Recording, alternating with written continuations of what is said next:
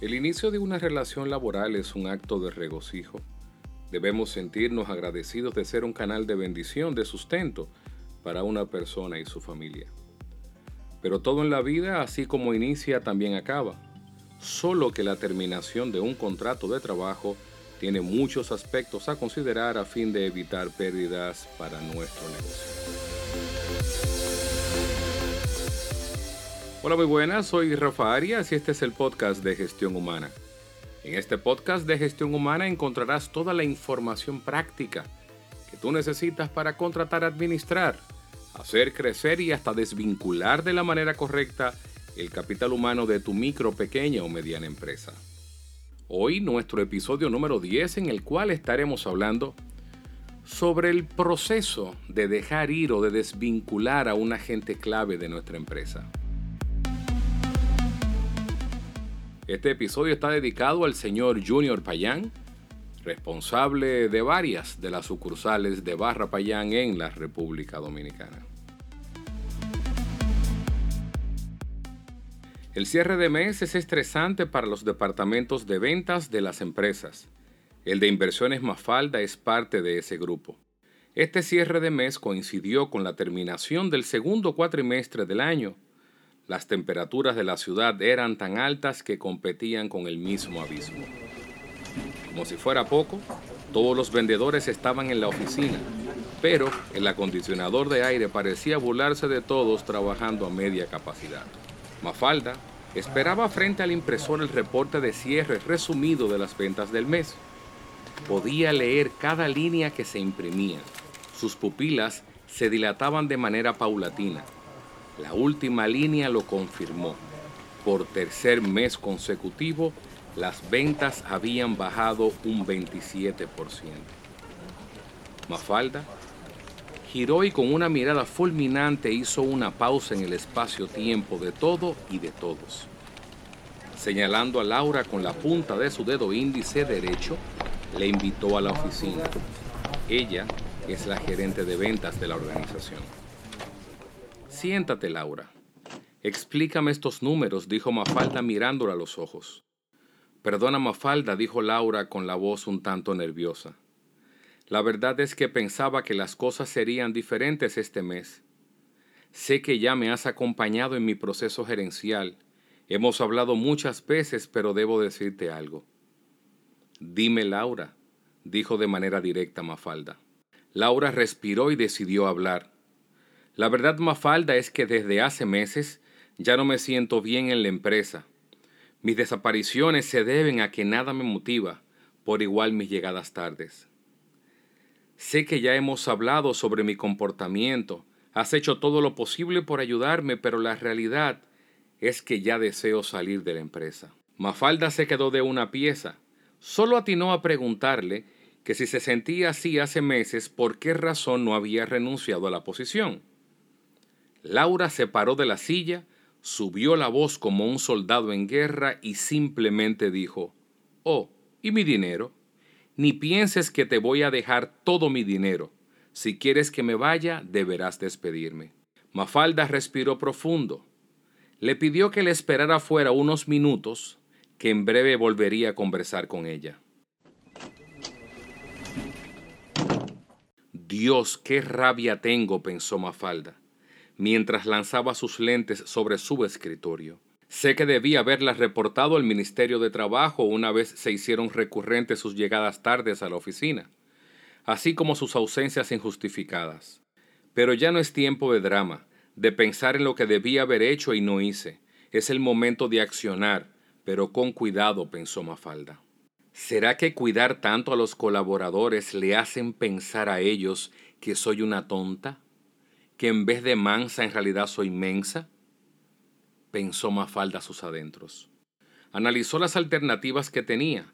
Una de ellas era solicitar un inspector de trabajo para que conversara con Laura y le explicara tanto sus derechos como sus deberes. La otra opción podría ser demandarla, ya que debido a su falta de interés las ventas se fueron al suelo otra vez. También podría negociar con ella para que ponga su renuncia y pagarle un porcentaje de sus prestaciones laborales. Dentro de su rabia, pensó que debía dar un ejemplo en la empresa a fin de que a futuro a nadie se le ocurriera hacer lo mismo. Antes de tomar cualquier decisión, debía de medir el impacto financiero y comercial para su empresa. La parte fácil era saber el monto de las prestaciones laborales. Utilizó la herramienta en línea del Ministerio de Trabajo, indicó los datos personales de Laura, sus ingresos de los últimos 12 meses, incluyendo sueldo y comisiones. El monto de las prestaciones era un impacto importante para las finanzas de la empresa hizo una llamada rápida a sus cuatro vendedores y pudo determinar que tenían control de sus carteras y la de los grandes clientes que estaban bajo la responsabilidad directa de Laura, Mafalda estaba segura que podía manejarlos. Mafalda solo tenía una preocupación. Entendía que si las relaciones con Laura no terminaban de buena manera, ella podía irse a la competencia y revelar toda la información delicada que manejaba de la organización, la cual iba mucho más allá de la propia que administra una gerente de ventas. Laura fue la segunda colaboradora contratada. Esto hizo que se involucrara en todos los procesos de la organización. En la pantalla de su laptop tenía los resultados de las prestaciones laborales de Laura. Preaviso equivalente a 28 días de salario ordinario, asimismo la cesantía que eran 48 días y las vacaciones que eran 14 y su salario de Navidad que era la proporción del año. Con los números en mano y con la cartera de clientes asegurada, Mafalda llama a Laura para que pase a su oficina, ahora ya mucho más calmada. Toma asiento, Laura. A ver, cuéntame, ¿qué podemos hacer con tus prestaciones laborales ya que yo no te estoy desvinculando de la empresa? En realidad eres tú quien te quieres ir. Quiero todo mi dinero, Mafalda, dice Laura mirando al suelo. Mírame, Laura, dice Mafalda. Hemos tenido siempre una relación muy buena, tanto laboral como personal. Quisiera que termináramos en buenos términos. Estás renunciando de la posición, o lo que es lo mismo, estás ejerciendo tu derecho al desahucio. Esto quiere decir que te estás yendo de la empresa sin yo haberte dado motivos justificados para ello. Cuando se renuncia a una posición, no se tiene derecho a la cesantía. Si yo hubiera cometido un acto que hiciese que dimitieras, o sea, que la razón de tu salida fuera por mi culpa justificada, tuvieras el derecho a la cesantía. Para pagarte tus prestaciones laborales, tendrías que cancelarte y eso no le haría bien a tu historial laboral. ¿Crees que será lo mismo para ti que un empleador te considere para una posición cuando te han cancelado de tu trabajo anterior que cuando has sido tú quien ha decidido salir de la empresa? En realidad, Mafalda lo que estaba buscando era una negociación con Laura. Laura pensó que Mafalda tenía razón. Le pidió que le diera una alternativa a fin de que llegaran a un acuerdo y que las cosas terminaran de la mejor manera posible. Mafalda le propuso pagar el 50% de la cesantía, la cual representaba el 48% del total de las prestaciones laborales. Mafalda sabía que el 48% del total de las prestaciones laborales equivalía a la cesantía, por ende era el punto a negociar. Laura pensó que Mafalda tenía razón. Le pidió que le diera una alternativa a fin de que llegara a un acuerdo y que las cosas terminaran de la mejor manera posible. Mafalda le propuso pagarle el 50% de la cesantía, solicitando ella su desvinculación y garantizando buenas referencias laborales. Laura le indicó que tenía muchos compromisos económicos, que le interesaba llegar a un acuerdo, pero que el 50% de su cesantía era un monto demasiado bajo. A ver, Laura, dijo Mafalda, te haré una última oferta, pero con una condición. En ese momento Laura levantó la cabeza para escuchar la propuesta de Mafalda. Puedo pagarte el 75% de la cesantía si y solo si te comprometes por escrito que durante un año contado a partir de tu salida no entrarás a laborar a la competencia. Laura le dijo que le pagara un 90%, firmaba y se iba.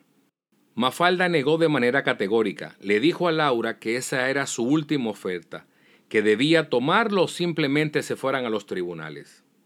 Laura se tomó unos segundos, cerró sus ojos, visualizó yendo ella a los tribunales, abogados y demás, y simplemente dijo, estoy de acuerdo Mafalda, haremos el trato.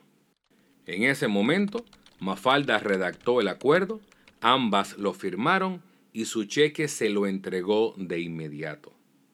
Con un apretón de manos, una sonrisa y expresiones de buenos deseos, terminó la relación de Laura con Inversiones Mafalda. ¿Y tú? ¿Cómo hubieses negociado la salida de Laura de tu empresa? Pues con esto terminamos nuestra entrega de hoy. Recuerda que cada martes a las 6 y 45 de la mañana publicamos un nuevo episodio a través de Spotify, Apple Podcasts y Google Podcasts. También estamos en las redes sociales como arroba gestión de Así que ya sabes, soy Rafa Arias y este es el podcast de Gestión Humana. Un fuerte abrazo, éxitos.